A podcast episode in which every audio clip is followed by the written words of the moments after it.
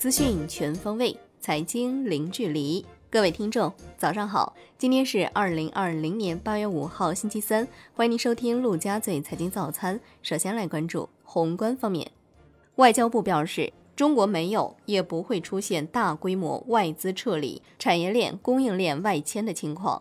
相反，许多外资企业正纷纷加快在华布局。美方以莫须有的罪名进行涉限打压有关中国企业，完全是政治操弄。美方务必不要打开潘多拉的盒子，否则将自食其果。教育部等七部门印发通知，提出今明两年持续扩大见习规模，最大程度发挥就业见习、稳定就业、促进就业作用。国家卫健委通报。八月三号，三十一个省、自治区、直辖市和新疆生产建设兵团报告新增新冠肺炎确诊病例三十六例，新增无症状感染者二十一例。央行八月四号不开展逆回购操作，当天公开市场有八百亿元逆回购到期，净回笼八百亿元。来关注国内股市。A 股震荡整理，金融股强势，热点题材尽数回调。上证指数收涨百分之零点一一，深成指跌百分之零点七五，创业板指跌百分之一点二六，科创五零跌百分之三点五，万德全 A 跌百分之零点三。两市成交额一点三七万亿元，连续五日达到万亿级别。北向资金全天净买入二十一点三七亿元。港股午后直线拉升。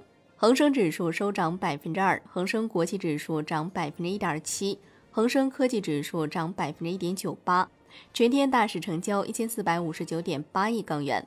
香港本地股全线反弹，科技、保险股涨幅居前。美团点评大涨百分之八点七，创新高。国务院表示，大力支持符合条件的集成电路企业和软件企业在科创板、创业板等境内外上市融资。加快境内上市审核流程，新三板精选层试点融资融券业务已获得监管层认可，正加紧推进。另外，全国股转公司就精选层混合交易制度方案组织小范围征求意见。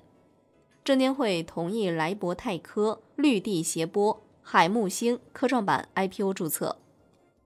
楼市方面，海口将进一步整顿和规范房地产市场秩序。严厉打击房地产捂盘惜售、化整为零、饥饿营销、雇人排队等违规行为。安徽阜阳明确停止向购买第三套住房的职工发放公积金贷款，二套房公积金贷款首付比例不低于百分之五十，贷款利率不低于首套房利率的一点一倍。产业方面，国务院出台措施。鼓励集成电路产业和软件产业高质量发展，提出探索构建社会主义市场经济条件下关键核心技术攻关新型举国体制。其中明确，继续实施集成电路企业和软件企业增值税优惠政策，符合条件的企业可享受免征一到十年不等的企业所得税。国家发改委批复粤港澳大湾区城际铁路建设规划。近期建设项目总投资约四千七百四十一亿元。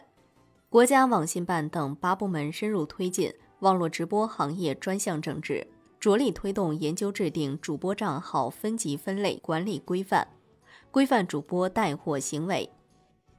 来关注国际股市，周二美国三大股指集体收涨，纳指再创新高，道指收涨于一百六十点，纳指收涨百分之零点三五。标普五百指数涨百分之零点三六，道指和标普五百指数连涨三日。芯片股走高，AMD 涨超百分之九。伦敦现货黄金历史首次站上两千美元大关。美国黄金股普涨，哈莫尼黄金涨百分之八点一九，金田涨百分之五点一九，巴里克黄金涨百分之三点六六。欧股涨跌不一，法国 c c 四零指数、英国富时一百指数收涨。德国 D X 指数收跌，亚太股市收盘普涨。有消息称，苹果公司对收购 TikTok 表达了浓厚的兴趣，但苹果公司发言人回应，苹果公司没有对就收购 TikTok 进行磋商，也对此不感兴趣。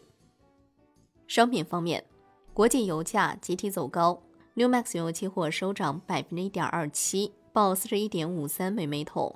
COMEX 黄金期货收涨百分之二点五六，报两千零三十七点一每每盎司，再创历史新高。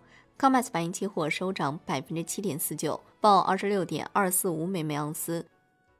国内商品期货夜盘涨跌不一，能源化工品表现分化，塑料、PVC、PTA 收涨，黑色系涨跌不一，铁矿石、热轧卷板、焦炭收涨，动力煤、螺纹钢、焦煤收跌。伦敦基本金属涨跌不一，而米七铅、而米七铝、而米七锌、而米七镍收涨，而米七锡、而米七铜收跌。大商所的消息，自八月四号夜盘交易时起，将铁矿石期货交易限额调整为在铁矿石期货二零零九合约和二一零一合约实施，非期货公司会员或者客户单日开仓量分别不得超过一点五万手和一万手。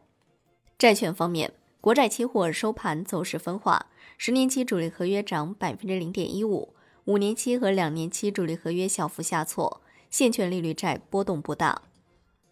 截至七月末，中债登为境外机构托管债券面额达到两万三千四百四十一点二四亿元，环比增长一千四百八十一点一三亿元，为连续二十个月增加。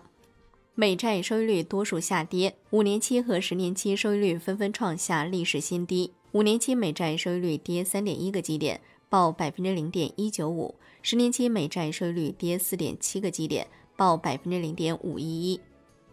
最后来关注外汇方面，在人民币对美元十六点三十分收盘价报六点九八二零，人民币对美元均价调升一百七十七个基点，报六点九八零三。好的，以上就是今天陆家嘴财经早餐的精华内容，感谢您的收听。更多资讯，欢迎您打开万德股票 APP，消息更快、更专业。我是夏天，下期再见喽。